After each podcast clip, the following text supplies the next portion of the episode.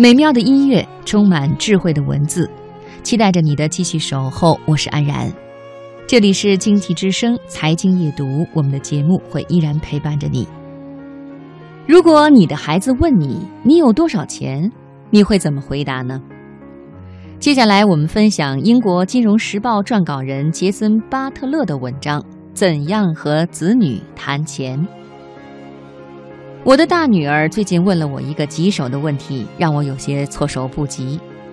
这个问题不是关于感情或者她的未来职业，而是关于钱，或者更准确的说，是关于我的钱以及我有多少钱。正如所有即将跨入大学的年轻人一样，他提出这一疑问，很可能是出于对我能否在他攻读学位期间提供经济支持的担忧。但我怀疑这也是受好奇心的驱使。我思索着该如何给他最好的答复。如果我坦言相告，会对他有怎样的影响呢？他会有更大还是更少的动力在大学里努力学习？他在消费时是会更小心还是更随意？这会如何影响他和我的关系？他会不会告诉他的朋友，进而不可避免地令他们的父母了解到我的财务状况？那些家长会感到高兴、嫉妒，还是为我遗憾？我为什么要在乎这些？等等，取决于你的财富水平。跟你十来岁或者是刚成年的子女谈论你的财务状况，可能困难重重。大多数人希望他们的子女具有自己在这个世界上立足的动力，而不是认为自己可以无所事事，希望未来某时会得到那份遗产。当子女看到父母把积蓄花在异国度假、豪车或者是其他奢侈品上的时候，有时会产生怨恨。未来三十年里将出现史上最大规模的财富转移。近期估测似乎表明，全球将有至少十六万亿美元的财富转移到下一代手中，其中大部分会在未来十到三十年转移到位。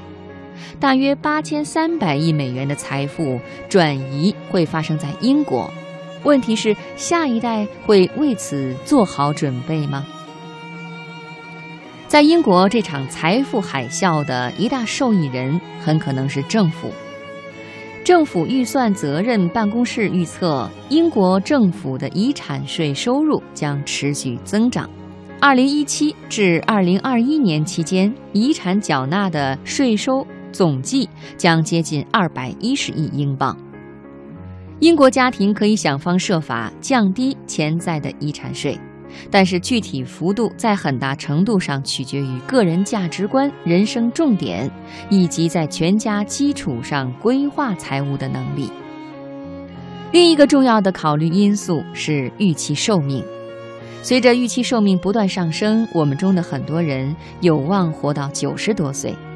这意味着，除了那些在生前发生的财富转移，随身故而发生的财富转移将越来越多的。发生在受益人五十多岁甚至六十多岁的时候，多数人自然不愿意在生前就放弃自己的很大一部分财富。如果他们认为可能需要这笔财富为自己的生活方式买单，我知道的一家理财咨询公司会定期为客户的成年子女举办财富讲座，讲解基本的财务规划理念。并且笼统概述这些人的父母和祖父母所做的理财规划类型，这有助于在不谈细节的基础上培养对家庭财富的意识和理解，同时也能在财富转移发生之前，在该咨询公司和较年轻一代之间建立良好关系。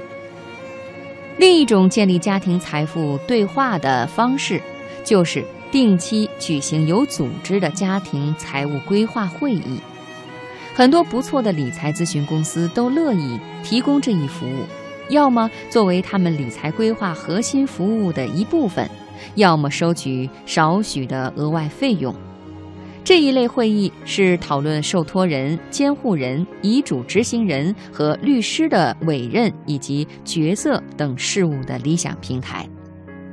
那么，再回到我的女儿和她提出的有关我净资产的问题上，我的回答是：我们有足够的钱，享有不错的生活方式，我能自主选择想要做什么样的工作，我们能够资助你的教育，并且帮助你买房或者创业。我们能够支持各种慈善事业，还能够确保在我和你的母亲年老的时候不会成为你的负担。我的女儿回答说：“哦，明白了，爸爸，你是说你为我打开了一扇门，但是迈入这道门得靠我自己，对吗？”我由衷的笑了，这是我预计会从古典学专业的学生听到的回答。女儿继续说。总有一天，我会希望知道你的身价的。总有一天，他会知道的。